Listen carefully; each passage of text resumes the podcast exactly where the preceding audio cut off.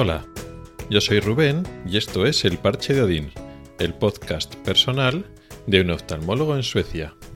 Este es el trigésimo episodio y vamos a hablar de luz. Pero antes vamos a hacer un poquito de repaso de cómo van las cosas el día a día, un poco la rutina.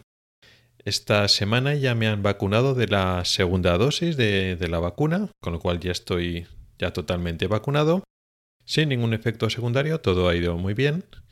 Y aquí a finales de junio está previsto eso, que aquí en Suecia van a preparar ese pasaporte o certificado digital de vacunación, que eso en principio facilitará el viajar a, fuera de Suecia.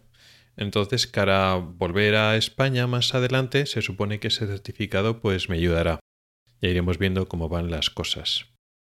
Además de esto, ya en estas últimas semanas y meses vamos profundizando en el conocimiento de ciertas tareas o cierta información que va a ser muy importante en el hospital.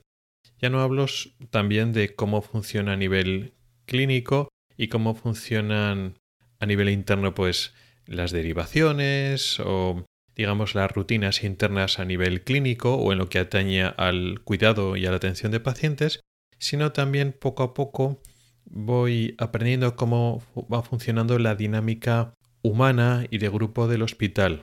Esto no deja de ser un grupo muy grande de personas que se organizan para trabajar y entonces cómo funcionan las personas, eh, vas conociendo más o menos pues tus compañeros, los jefes, como tenemos hay una jerarquía bastante compleja y abundante con diferentes tipos de jefes a diferentes niveles y compañeros que ejercen más o menos influencia o poder a la hora de tomar decisiones, vas enterándote poco a poco de cómo va cada persona.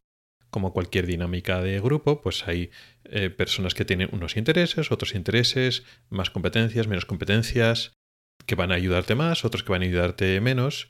El hecho de que esto sea Suecia y hay una cultura diferente y funcionan estas, esta, esta dinámica de poder y de grupos funciona algo diferente porque hay un matiz o un barniz cultural que cambia mucho y eso es muy importante conocerlo. Esto no deja de ser dinámica de grupos y los seres humanos siguen siendo seres humanos. Con lo cual, pues bueno, hay personas más majas, menos majas, más agradables, menos agradables, con unos intereses que son más parecidos a los tuyos, otros que chocan con los que, con los que tienes tú, y eso no cambia por el hecho de que esto sea Suecia. Muchas veces pensamos que muchas dinámicas de grupo o muchos problemas de trabajo que existen en España son exclusivos de que vives en España y no es así. Muchas, eh, digamos, dinámicas y muchas estrategias y muchas formas que tienes que empezar a trabajar para buscar tus mejores condiciones y que a veces no es tan fácil, eso es universal del ser humano. El ser humano en cuanto se organiza en, a nivel de grupos, pues surgen estas dinámicas que estudia, no, no más bien que la psicología, pues la sociología, y hay unos roles que se van repartiendo y hay un componente que es universal, que no depende de la cultura. Y eso poco a poco lo vamos conociendo. Pero la forma en la que tú te tienes que comportar y la estrategia que tienes que seguir sí que depende mucho de la cultura. No puedes intentar afrontar las dificultades a la manera española porque así no va a funcionar. Entonces tienes un poco que mimetizarte con, con el ambiente. De todas formas, de eso hablaré en más detalle igual más adelante. Ahora vamos a hablar de un tema eh, diferente que está llegando ahora, que es, y tiene que ver un poco con el, con el clima y con la época del año, que es de la luz. Hablo de la luz natural, de cómo ha cambiado el día. Y es que cuando llegué, eh, era noviembre, que era, digamos, la eh, estación o las, la temporada más oscura del, del año, noviembre, diciembre, y luego ya enero también, pero ya la cosa va mejorando. Y hemos pasado de que era un país eh, o esta zona estaba muy oscuro, tú te levantabas y era de noche y luego cuando salías del hospital volvías de noche. Eso también era cierto en España, depende de qué horario tuvieras, pero aquí era, era como más exagerado. Bien, pues ahora es todo lo contrario. Ahora aquí hay mucha, mucha, mucha luz. También es cierto que este país es, o esta área sobre todo es más húmeda que algunas partes de España y entonces aquí llueve. Entonces, aunque haya luz, pues hay muchos días que está nublado y muchos días que llueve. Claro, muchos días en comparación con... Ahora ya puedo decir que sí llueve, pero tampoco es para tanto. Si comparas o si tú vives en zonas de España que llueve poco, pues en muchas zonas de, yo qué sé, de la zona del Mediterráneo, pues como Murcia, pues lógicamente aquí llueve muchísimo y es, es un gran cambio. Pero si vives en zonas húmedas de España, pues donde he vivido yo muchos años como Logroño, o incluso zonas más de la costa cantábrica, pues vivir en Gotemburgo no llama tanto la atención. Pues sí llueve, pero que tampoco es para tanto.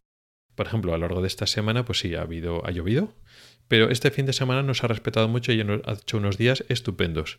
Y en todos los días que no llueve, y encima los días que están despejados, que no son tan escasos, pues hay mucho sol. Y ahora en esta época del, año, que el día es tan largo, pues llama mucho la atención, porque los días despejados son muy despejados y el cielo está muy azul y el, y el sol ilumina mucho.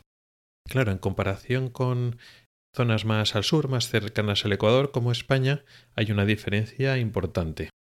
Por una parte, porque anochece aquí más tarde. Pues ahora mismo, si por ejemplo en España está anocheciendo pues aproximadamente a las nueve y media de la tarde, pues aquí en esta zona de Suecia se hace de noche un poco más tarde, en torno a media hora, sobre las 10 de la tarde, 10 de la tarde y de la noche es cuando anochece. Llama más la atención que aquí amanece mucho antes.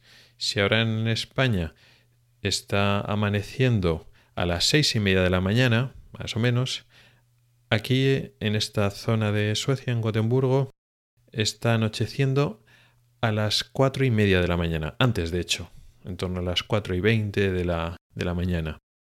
Con lo cual, pues eso, a las, a las seis y media, cuando empieza a amanecer en España, aquí ya llevamos bastante tiempo de sol, y entonces el sol está muy alto, sobre las siete, ocho de la mañana, aquí el sol está muy alto y hay mucha, mucha luz por la mañana. Y esa luz se mantiene mucho, mucho, mucho a lo largo del día. De hecho, pues ayer que estuvimos, que estuvimos quedando con unos amigos y estuvimos pasando el día afuera y tal, se nos pasaba el día, o sea, cundía mucho las horas. Al final, cuando ya nos íbamos a despedir, bueno, pues parece que ya va anocheciendo y tal, pues habrá que empecé pensando en ir. Claro, las nueve y media de la noche y había muchísima luz, muchísima.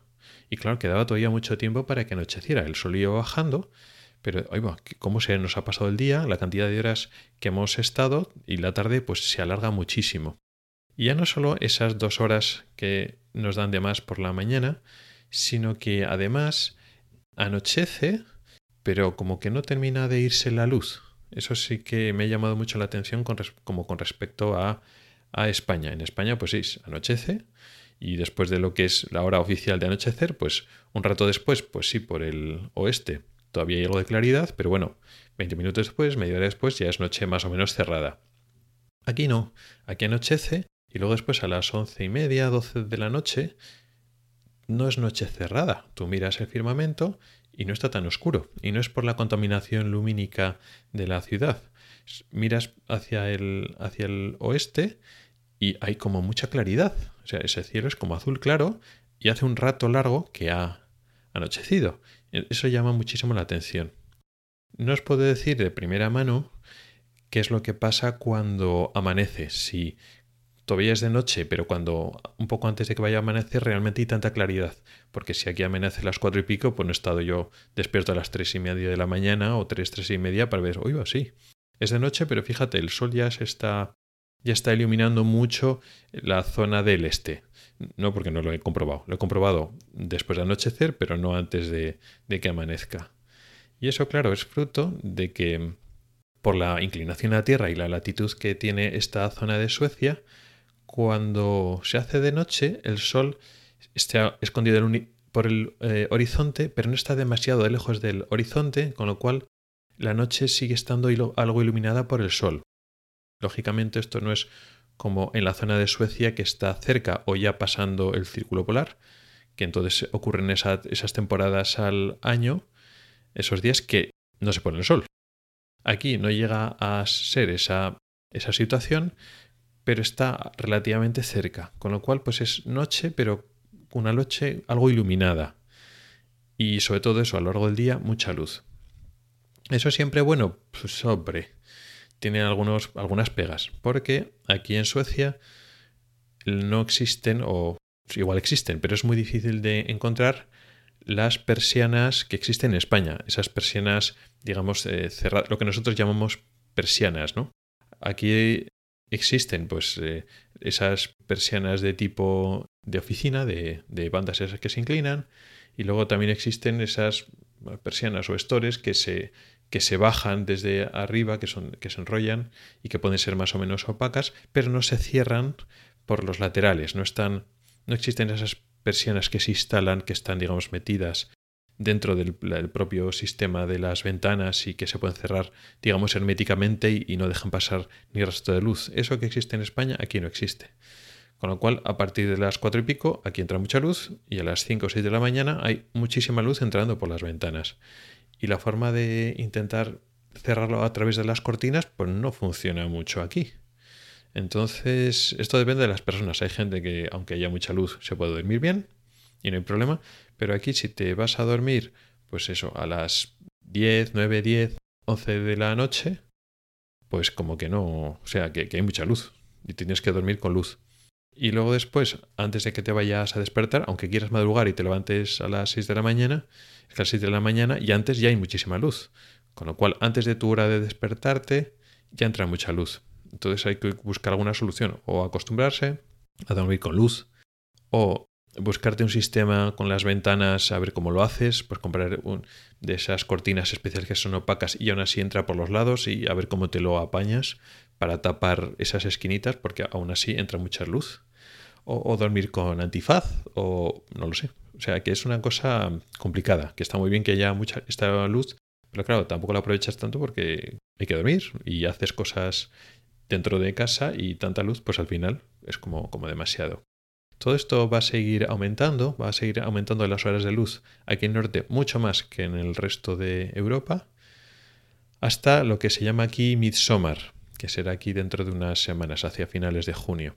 Y a partir de entonces, pues irá descendiendo, digamos, la, longitud del día.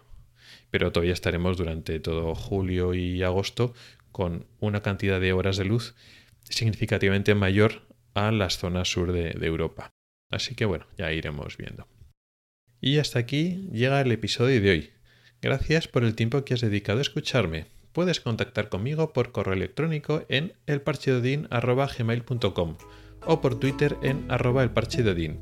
Puedes preguntar dudas, proponer temas o hacer comentarios. También puedes entrar al grupo de Telegram que se llama igual, El Parche Nos oímos la próxima semana. Hasta el próximo episodio.